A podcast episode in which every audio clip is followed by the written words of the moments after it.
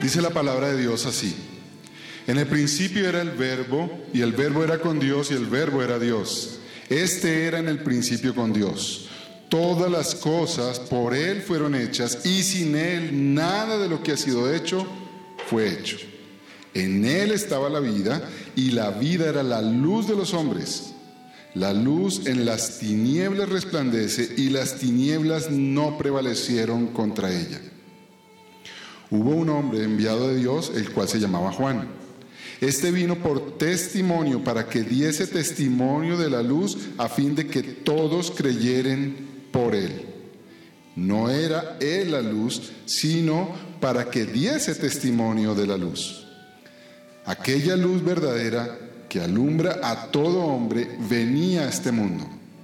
En el mundo estaba y el mundo por él fue hecho, pero el mundo no le conoció. A lo suyo vino y los suyos no le recibieron. Mas a todos los que le recibieron, a los que creen en su nombre, les dio potestad de ser hechos hijos de Dios, los cuales no son engendrados de sangre, ni de voluntad de carne, ni de voluntad de varón, sino de Dios. Y aquel verbo fue hecho carne y habitó entre nosotros y vimos su gloria, gloria como del unigénito del Padre, lleno de gracia y de verdad. Juan dio testimonio de él y clamó diciendo, este es de quien yo decía, el que viene después de mí es antes de mí porque era primero que yo porque de su plenitud tomamos todos y gracia sobre gracia.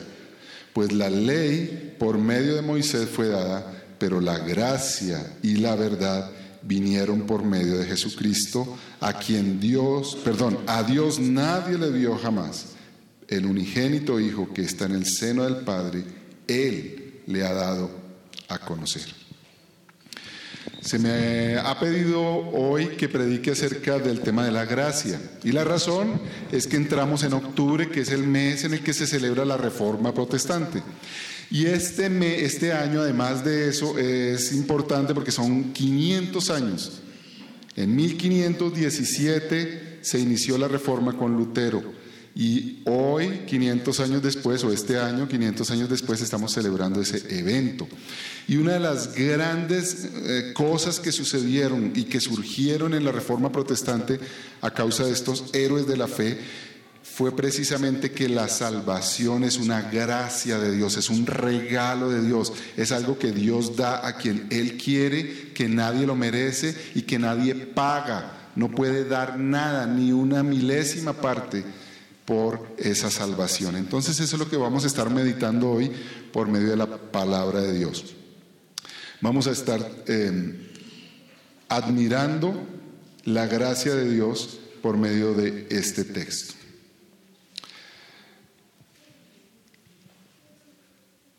El primer punto de nuestro sermón de hoy es que el pacto de gracia es Jesucristo. El pacto de gracia es Jesucristo. Cuando nosotros leemos el Evangelio de Juan, algo que ustedes y yo debemos remembrar es el relato de Génesis. Es como si Juan quisiera mostrarle al mundo cómo en el principio de todas las cosas Jesucristo estuvo involucrado y enseñando acerca de cómo Jesucristo obró. Lo que nos dice aquí la palabra de Dios, ni más ni menos, es que realmente quien creó todas las cosas en las tres personas de la Trinidad fue Jesucristo. Y cuando usted y yo vamos a Génesis, encontramos que dice, y, dijo Dios, sea la luz. Ese dijo Dios es el verbo. Y aquí el verbo, el, el evangelista nos dice que es Jesucristo. Todo esto, ¿por qué? Porque nosotros fuimos creados, los seres humanos, cuando encontramos el relato de todas las cosas creadas en Génesis capítulo 1, encontramos que el ser humano fue creado para vivir mirando la gloria de Dios en su ser, en su naturaleza, en sus atributos, en su presencia en Cristo Jesús. Y viendo la gloria de Dios, el ser humano pudiera tener una vida plena, realizada. En otras palabras, el sumo bien, el sumo deleite, la forma en que una persona está satisfecha es viendo y disfrutando y en relación con la gloria de Dios.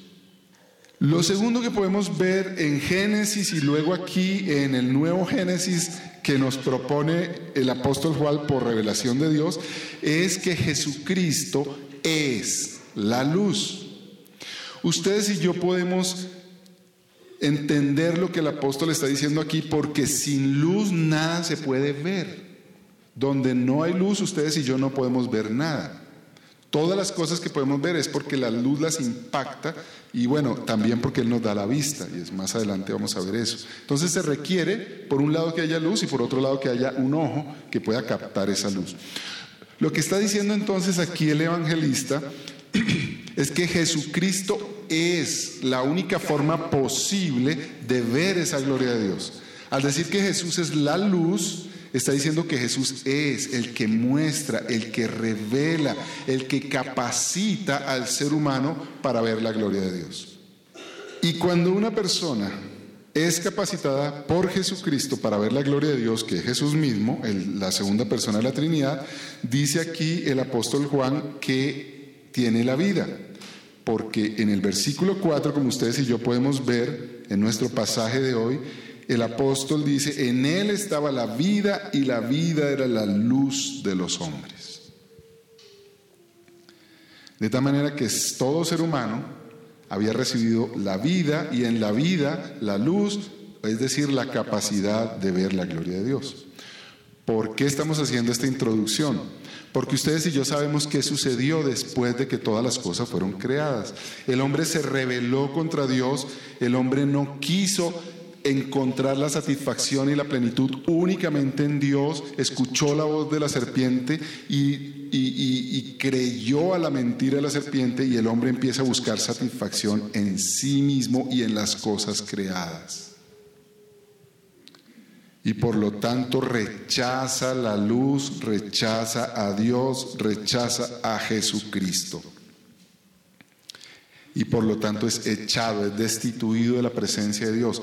Eso trae consecuencias tremendas. Ya el hombre no tiene capacidad de ver a Dios, está alejado de la luz, por lo tanto el hombre ya no tiene vida, tiene una existencia en la que hay un vacío profundo que no puede ser satisfecho por nada. Ya no tiene la verdad, ya no encuentra, ya no sabe dónde está la verdad, solamente se puede, se puede guiar por yo creo, yo pienso, yo opino. Y por lo tanto está en una existencia de desgracia. Y no solamente ahora, sino para siempre. Así encontramos la realidad cuando leemos el Evangelio de Juan. Lo que es asombroso, lo que es asombroso en el capítulo 3 de Génesis y lo que es asombroso de lo que está diciendo aquí el apóstol Juan es que se revela algo que no estaba eh, dentro de los atributos de Dios como algo visible y es extraordinario, que es la gracia de Dios, la gracia de Dios. Con un ser humano rebelde, una creación en donde entró la muerte, el pecado y empezó a corromper todas las cosas en medio de esa tragedia que trajo el ser humano a causa de su desobediencia, viene una luz, un rayo de esperanza extraordinario eh, y, y que no era el ser humano capaz de entender cómo fue posible que eso sucediera. Porque Dios es un Dios justo, Dios es un Dios santo y no hay forma en que un Dios santo y justo pueda perdonar el pecado. Por lo tanto, lo único que el ser humano podía esperar era la condenación eterna y nada más. Y sin embargo en Génesis 3.15 aparece esto que es extraordinario y asombroso. Dios dando una promesa de salvación. ¿Cómo es posible que el totalmente justo, que tiene que castigar al pecador, y el completamente santo, que no puede hacer otra cosa que ir en contra del ofensor pueda salvar. Y sin embargo, le promete Dios a la humanidad por medio de las palabras que le da la serpiente cuando le dice, pondré enemistad entre ti y la mujer, entre tu simiente y la simiente suya, esta te herirá en la cabeza y tú le herirás el calcañar. Le está haciendo una promesa extraordinaria al ser humano diciéndole que un hombre nacido de mujer vendría a ser el Salvador que vencerá a Satanás y su obra perversa de engaño y de condenación para los seres humanos. Por lo tanto, hay lo que conocemos como el pacto de Dios. El pacto de Dios es ese juramento, esa declaración que Dios hizo de su propósito de salvar un pueblo para sí. Y lo que nos está diciendo aquí el apóstol Juan es que Él, Él fue testigo de que esa promesa que en su tiempo se dio dos mil años antes, más, cuatro mil años antes en Edén y luego dos mil años antes con Abraham, esa promesa de que de un descendiente de Abraham iba a ser el Salvador, es el apóstol Juan y, Juan el Bautista también fueron testigos de que sucedió. Ese hombre vino realmente al mundo. Estuvo entre nosotros, vivió entre nosotros. Ese que es Dios creador de todas las cosas, ese que fue prometido como el Cristo, el Mesías, el ungido, el capaz de acabar con Satanás y su obra, vino. Yo lo vi, yo soy testigo, dice Juan. Y no solamente yo, Juan el Bautista es testigo. De tal manera que podemos entender que Jesucristo es el pacto y que por lo tanto Jesucristo es la gracia de Dios. Ese pacto que Dios hizo se encarna ahora en Jesucristo y se vuelve realidad.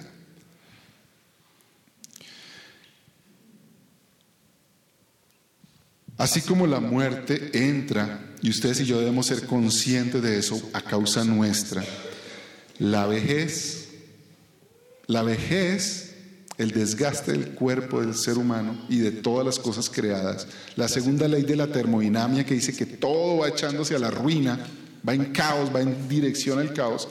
Eso es consecuencia de lo que el hombre hizo, el pecado. La enfermedad el que la creación se ataque a una a la otra y entonces los virus ataquen a otros seres vivos, las bacterias y todas las eh, disfunciones del cuerpo, toda enfermedad viene a causa del pecado del hombre. La violencia, por supuesto, entre los hombres.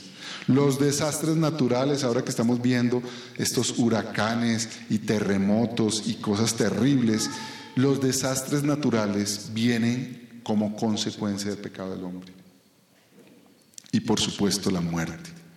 Todos los sufrimientos, todas las depresiones, todas las tristezas, todas las el estar perdidos, desorientados, el no saber dónde está la verdad, quién dice la verdad, todo eso es producto del pecado y por lo tanto la muerte. Pero lo que dice aquí el apóstol es que hay una nueva realidad en Cristo. Que aquel que creó, que aquel que tuvo el poder de crear todas las cosas que nosotros podemos ver, ese que tiene todo el poder vino al mundo. Vino al mundo a rescatar a su pueblo. Para poder entender las palabras del apóstol Juan que ahora vamos a estar repasando, usted y yo debemos entender una cosa.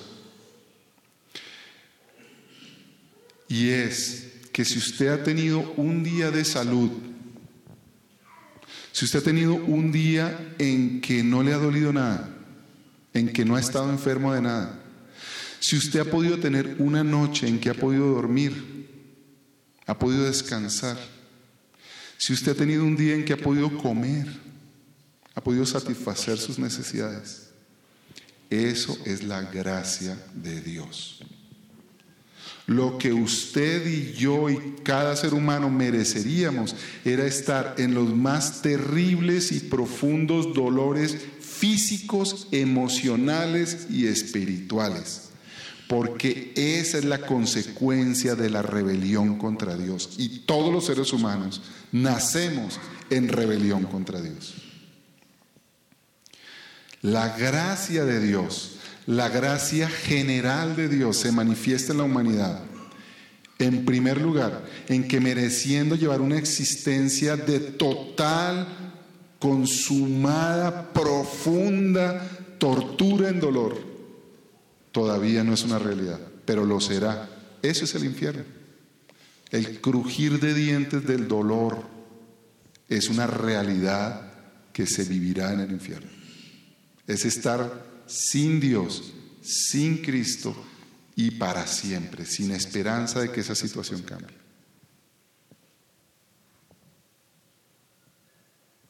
El creyente además entonces ha recibido el juramento de una salvación para vida eterna, para una vida completamente opuesta a esta vida consecuencia del pecado. Por lo tanto, es la promesa de Dios, el pacto de gracia. El pacto de la gracia de Dios consiste en que Dios jura que en Cristo su pueblo va a ser rescatado a una existencia donde por supuesto no hay dolor, no hay enfermedad, no hay no hay vejez, no hay desastres naturales, no hay depresiones, no hay absolutamente nada de esas cosas que produjo el pecado, sino todo lo contrario, una creación donde como ya no hay pecado, ya no hay ninguna de esas experiencias de muerte.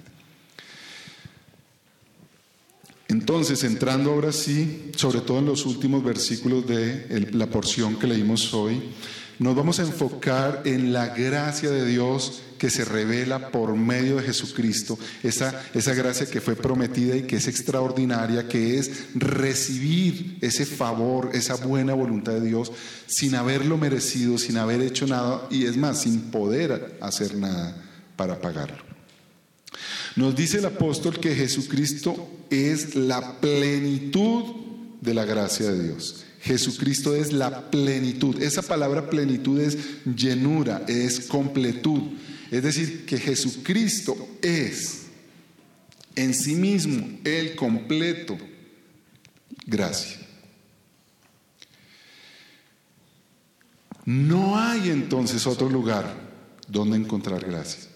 Lo que entonces podemos concluir es que cada cosa buena, como les dije antes, un día sin dolor, un día sin enfermedad, un día satisfecho. Pero además lo que usted va a recibir en la eternidad, si usted es hijo de Dios y si usted es creyente, todo eso, cada cosa buena, toda cosa buena proviene de Cristo. Porque no puede venir de otro lado, porque Él es la plenitud de la gracia de Dios.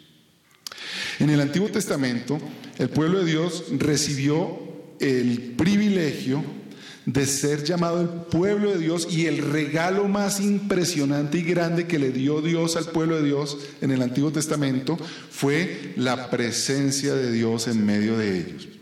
Primero por medio del tabernáculo, el arca del pacto y luego el templo.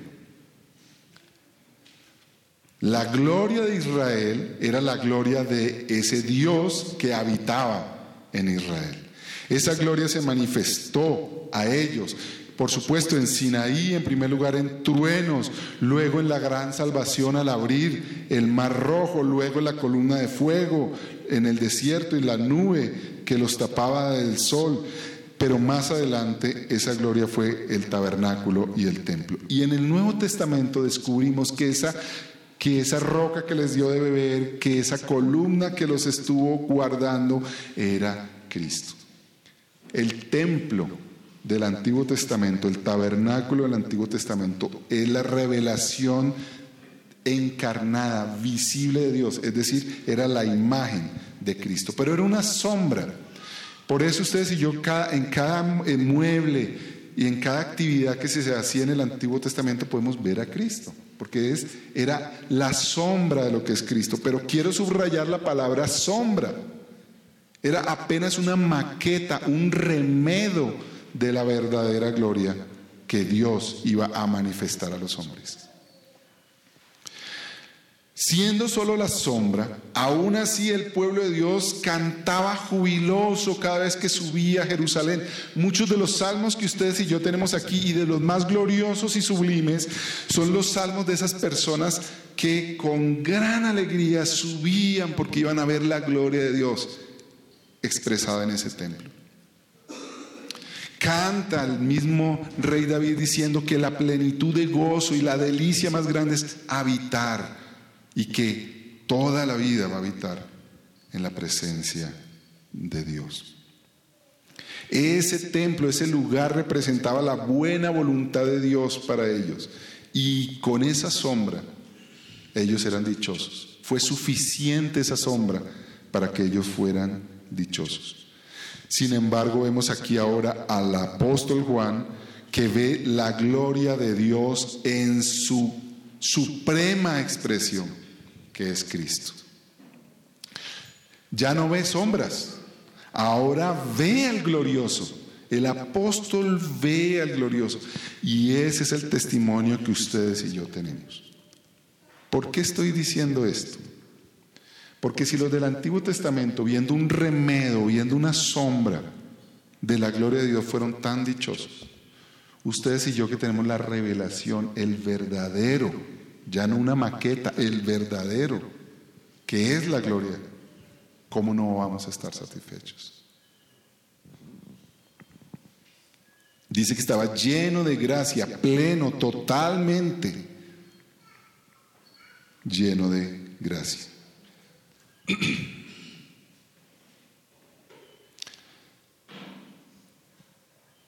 Dice también el apóstol que ese que era el verbo, la luz de los hombres, la vida, vino y habitó entre nosotros. La palabra que usa el apóstol Juan es interesante porque dice literalmente tabernaculizó.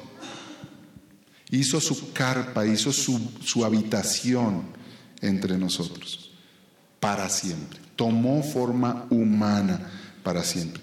Y lo que está diciendo aquí es que hay una comunicación cercana, directa, que hay una cohabitación, una convivencia profunda, íntima, una experiencia de relación extraordinariamente personal y real entre Dios, Cristo y los suyos. Al tener esa revelación, al tener esa presencia, al tener esa relación y esa comunión, ustedes y yo, el apóstol, y nosotros nos volvemos testigos de esa gloria de Dios. Nos volvemos recipientes de los beneficios de esa gloria de Dios y nos volvemos testigos, reflejos, reveladores, comunicadores de esa gloria de Dios.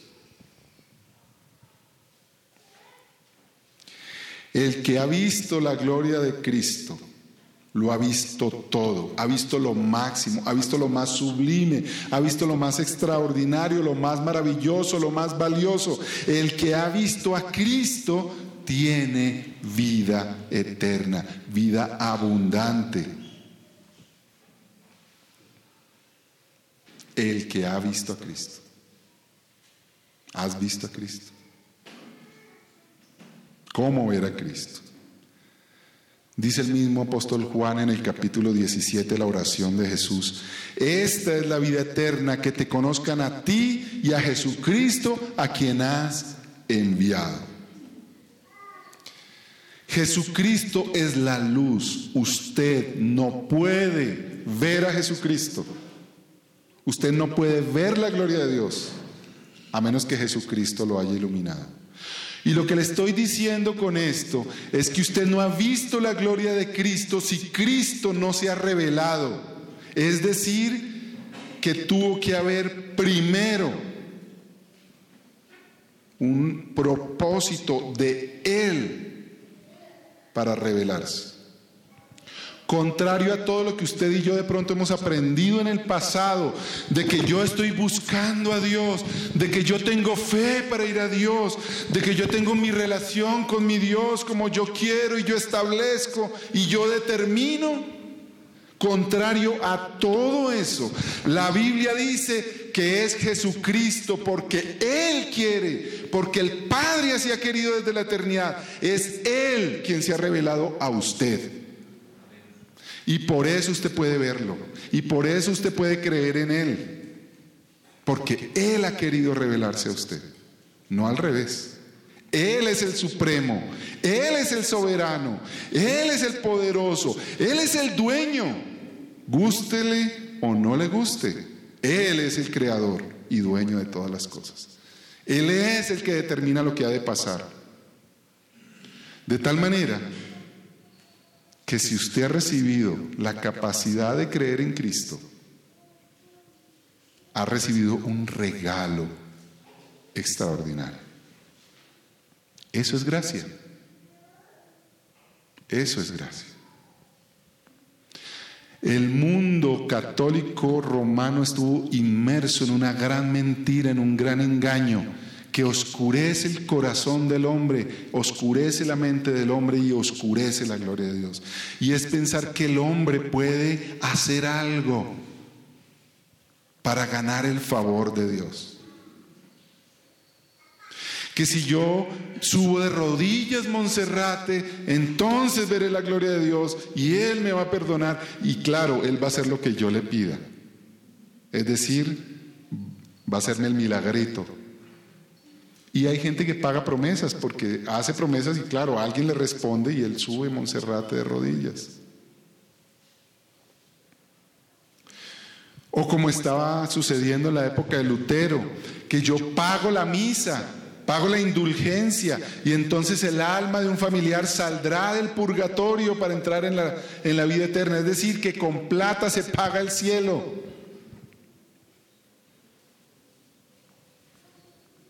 No hay nada que usted pueda hacer para siquiera recibir un milímetro, un miligramo de la gracia de Dios. No hay nada que usted pueda hacer para ver un milímetro de la gloria de Dios. Es porque Él quiere. Pero una vez que usted ha recibido la capacidad de ver a Cristo, entonces usted ha recibido la plenitud de Dios. Dígame entonces, ¿qué le falta? ¿Qué le falta? Y si usted ha recibido la plenitud de Dios y si a usted entonces nada le falta, ¿por qué usted no está satisfecho?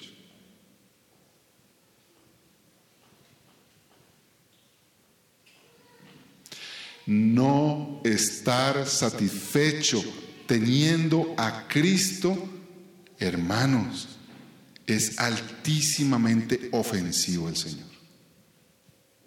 Piénselo, ¿no es ofensivo?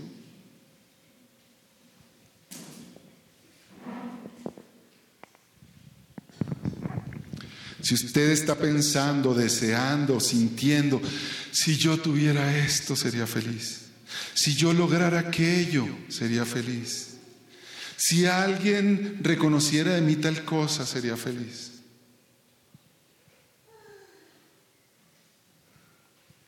Cómo ser feliz de recibir esas cosas,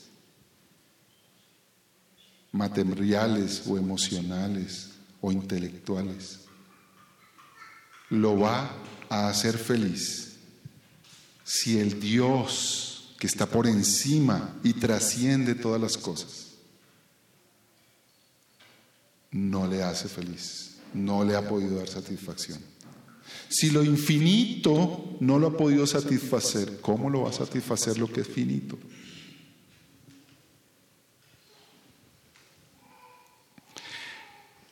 Arrepintámonos cada vez que sintamos o pensemos que hay algo que nos falta para ser felices. Si cada vez que usted se sienta insatisfecho, arrepiéntase. Es un pecado. De hecho, el Espíritu Santo lo tiene que llevar allá. Si usted es de Cristo, usted tiene el Espíritu Santo y el Espíritu Santo lo redarguye. Lo redarguye y le dice, Ponte de rodillas, arrepiéntete. ¿Cómo es posible que yo, Dios, no sea suficiente para ti?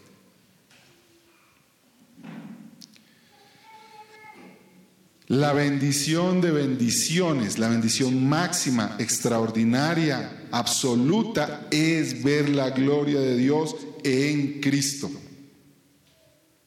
Y esa es la gracia, ese es el regalo de Dios para nosotros. No solamente no hay nada que podamos nosotros hacer, sino que además nosotros nacemos ciegos y muertos. Usted y yo necesitamos un milagro para haber podido ver la gloria de Dios en Cristo.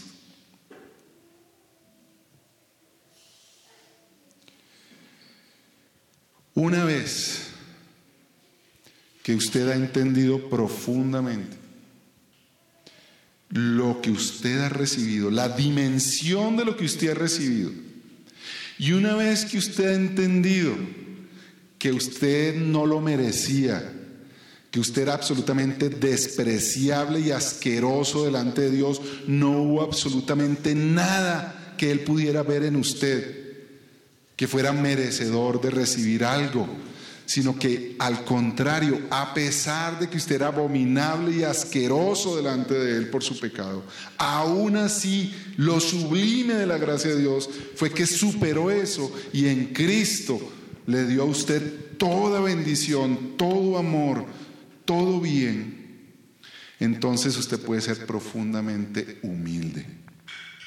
¿De qué se va a jactar usted si todo lo recibió a regalo de Dios? ¿De qué se va a jactar? ¿Cómo se va a sentir usted superior o mejor a otro? Cuando usted ve un homosexual, cuando usted ve un borracho, cuando usted ve cualquier persona que en la sociedad o en su propia mente esté aborreciendo, despreciando, ¿cómo se siente usted mejor que él?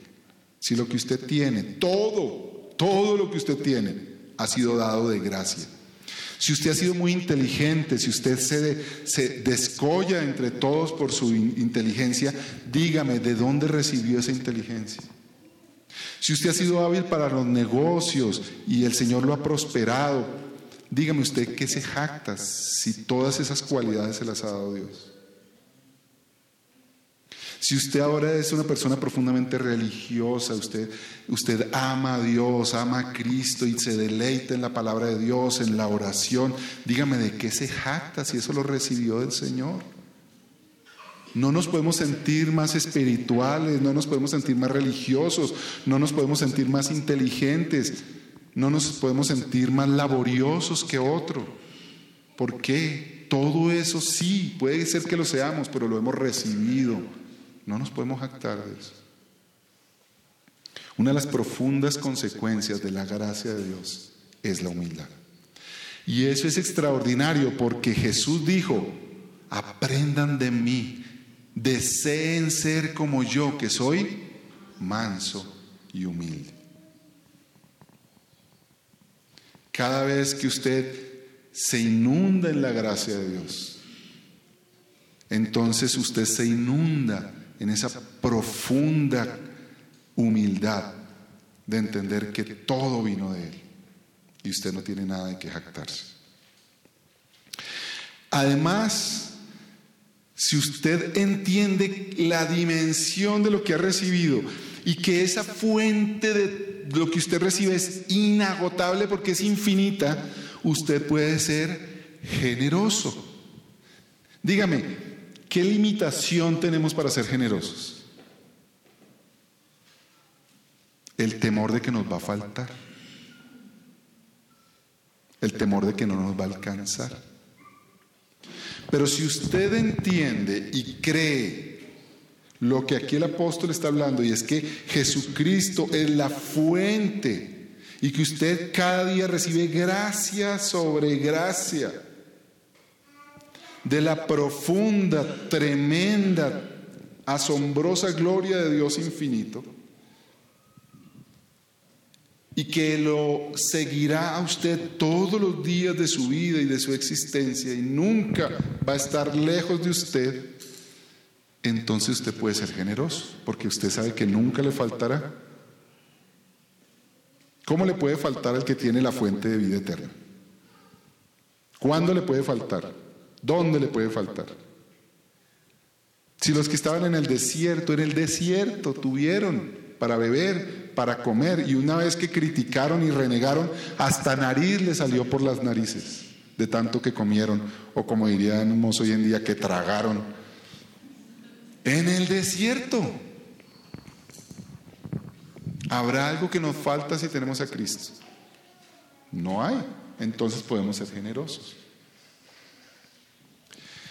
Pero lo más importante, lo más importante de esta revelación de Dios en Cristo y de la gracia de Dios en Cristo, que toda viene de Él y que nada hacemos nosotros, es que es la única manera, la única manera de darle solo a Dios toda la gloria. La sola gracia, es decir, el grito de la reforma protestante de la sola gracia, lo que realmente estaba peleando teológicamente hablando, era que todo el honor y toda la gloria por la salvación era solo de Dios.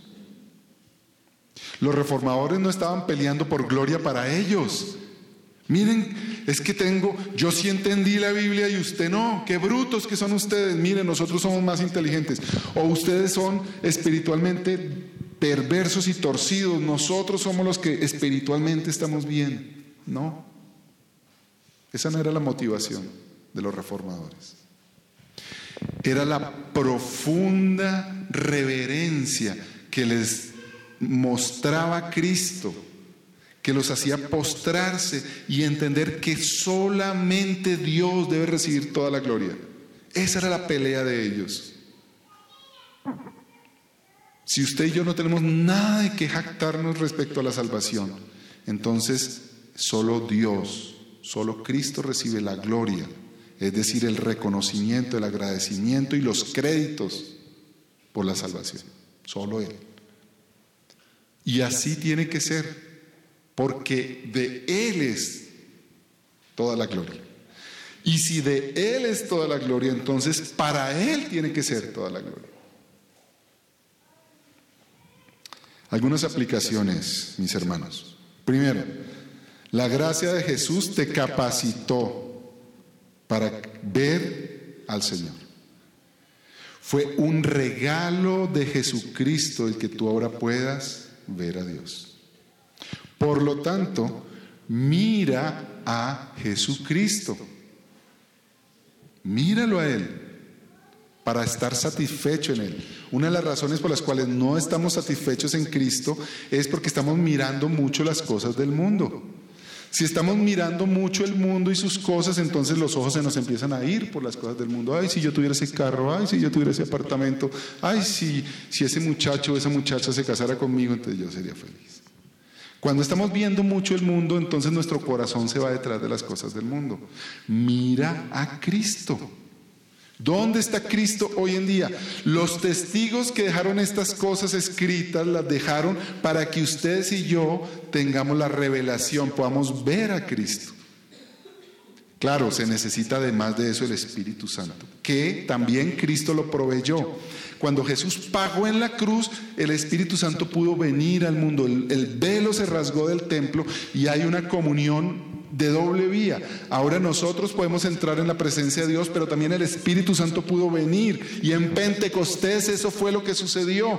Y hasta el día de hoy, ahora, ustedes y yo somos templo del Espíritu Santo. Habita entre nosotros y nos capacita para ver a Cristo por medio de la Escritura. Dices Segunda de Pedro 1, 16 a 21, voy a parafrasear, pero dice, el apóstol Pedro dice, mire, nosotros vimos la gloria de Cristo en el monte y oímos la voz de Dios que dijo, este es mi Hijo amado en quien tengo complacencia. El apóstol Pablo, el apóstol Pedro estaba recordando el, el momento en que el Señor Jesucristo fue transformado, que fue un evento anterior a la última semana y a la crucifixión. Pero Pedro quedó impresionado de ver la gloria de Jesucristo cuando su ropa eh, resplandeció y vio a, Moisés y vio a Elías Y eso, eso quedó marcado en la mente de Pedro. Y Pedro dice, mire, yo soy testigo de la gloria de Cristo. Yo soy testigo. Pero ¿saben qué dice el apóstol? Impresionante. Pero ustedes tienen la palabra profética más segura. ¿Más segura que qué? ¿Con qué la está comparando el apóstol Pedro a esa más segura que qué? Pues a lo que él dijo antes, que fue que él vio la gloria de Dios, de Cristo, en la transfiguración. Usted quisiera estar en la transfiguración, viendo la gloria de Dios, en Cristo, viendo a Cristo glorificado. Pues hay algo mejor y más seguro. Vaya su Biblia. Ahí la gloria de Cristo es más resplandeciente que en la transfiguración. Por lo tanto, vaya a mirar a Cristo, vaya a la escritura. Segundo, la gracia de Jesucristo te capacitó para tener vida. Y aquí cuando la Biblia habla de tener vida es vida abundante, es la vida en Cristo, no la existencia. Todos los seres humanos nacemos a la existencia de este mundo, pero no hay vida, al contrario, hay muerte. Por todos lados hay muerte, hay insatisfacción interna profunda. Pero aquí cuando la Biblia dice que hay vida es que ya no hay insatisfacción, ya no hay vacío, ya no hay miedo, ya no hay vergüenza. Hay todo lo contrario, hay satisfacción, hay plenitud, hay gozo. Mi hermano, viva y deleítese. ¿Sabe usted por qué no puede ver la gracia de Dios? Porque no es agradecido. Vuelvo y repito, y por eso lo dije al comienzo, para poder aplicarlo aquí. Cada vez que a usted no le duele nada, dele gracias a Dios. Y cada vez que le duele, dé gracias a Dios porque es por poco tiempo. Habrá un momento en que jamás, jamás volverá a dolerle nada. ¿Está usted sano? De gracias a Dios. ¿Está enfermo? También porque esto es temporal. ¿Pudo usted almorzar hoy? Dele gracias al Señor. Desayunar, perdón. Dele gracias a Dios, porque eso vino de Dios, de Cristo. No pudo desayunar hoy, dele gracias a Cristo porque Él es el pan de vida. Usted lo está sosteniendo. ¿Por qué no podemos llevar una vida abundante? ¿Por qué a veces nuestro corazón se distrae y se desvía en el qué será si yo tuviera esto? Porque no agradecemos lo que sí tenemos. La gracia de Dios me capacita para disfrutar y vivir en plenitud el hoy y no estar insatisfecho por lo que tengo hoy y esperando en el mañana.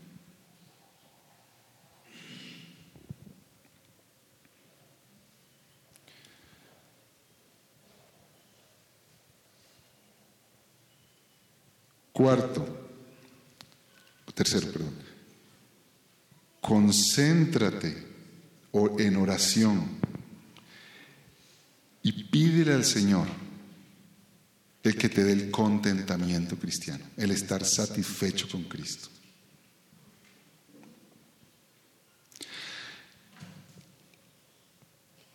Y eso ya lo dije en el punto anterior, pero en este punto añadamos lo siguiente, que ya lo he dicho en el sermón.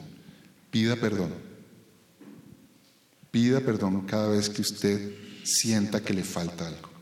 Cada vez que usted se sienta insatisfecho, pida perdón. La Biblia dice que si nosotros somos juiciosos, estamos continuamente batallando, confesando nuestros pecados, Él es fiel y justo para perdonarlos, pero también para cambiarnos, para transformarnos, para que podamos estar satisfechos. Entonces, cada vez, hágale seguimiento, declárele la guerra cada vez que usted se siente insatisfecho, ¡pum! Arrepiéntase. Pídale perdón al Señor. Declárele la guerra a ese sentimiento de insatisfacción en su vida. Cuarto, cada vez que usted se sienta orgulloso por algo, o cada vez que usted se sienta apachurrado porque alguien no le dio la honra que debía, recuerde que usted lo tiene todo en Cristo. Si usted está orgulloso por algo, entonces diga, yo no tengo por qué estar orgulloso de esto porque me lo dio el Señor. Si alguien no le dio la gloria suficiente, diga, yo no tengo por qué estar buscando la gloria en los hombres, está en Cristo. Hágalo continuamente, todo el tiempo que pase, hágalo. Si usted llega y, uy, viene alguien, qué sermón, pastor, qué sermón, y usted, ah, lo hice. Digan, gracias a Dios, gracias a Dios. O al revés, que alguien viene y pasa y ni lo saludó y ve, y este no me saludó. Y ve, ¿quién se cree ese que no me saluda? No, pues yo realmente no soy nadie. Si ese pasa y no me saluda, hizo bien porque yo no soy nadie. Gracias a Dios que Él es el que me da todo lo que yo necesito, porque yo realmente lo que merecería, de verdad, perdón que lo diga, pero lo que yo merecería es que la gente hasta me escupiera cada vez que pasara a mi lado, porque soy un ofensor de Dios. ¿O no? Soy un ofensor. Lo que le pasó a él en la cruz era lo que debía pasarme a mí. ¿Y qué le pasó a él en la cruz? Lo escupieron.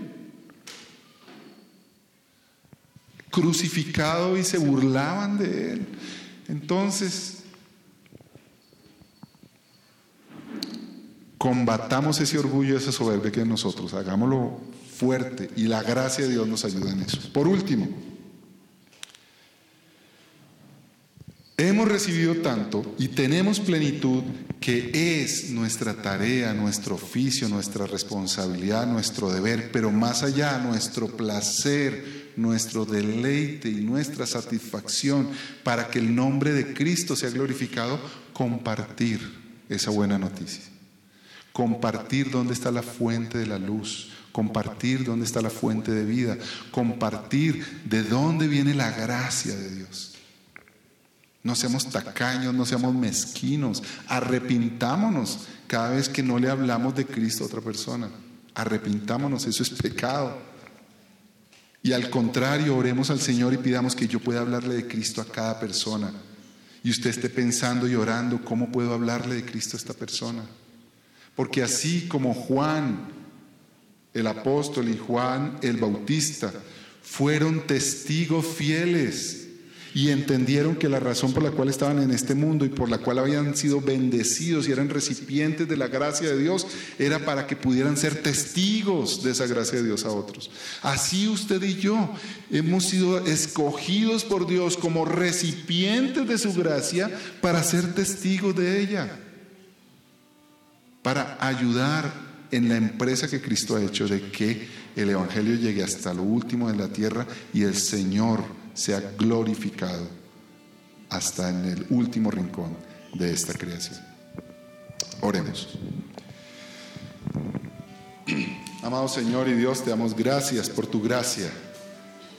Te damos gracias por ese favor inmerecido de tu amor, tu salvación, tu buena voluntad, y que toda ella se expresa, se revela en nosotros, se manifiesta por medio de la presencia de Cristo en nosotros la presencia del Espíritu Santo que nos muestra todas estas cosas. Te damos gracias, Señor, por esa maravilla y te imploramos entonces que podamos nosotros estar satisfechos, completos, estar generosamente compartiendo con otros, Señor, y siendo humildes. Te lo pedimos en Cristo Jesús. Amén. Esperamos que este mensaje haya sido edificante para tu vida. Si deseas este y otros mensajes, visita nuestra página en internet iglesiaraa.org. Este es un recurso producido para la Iglesia Cristiana Bíblica Raha.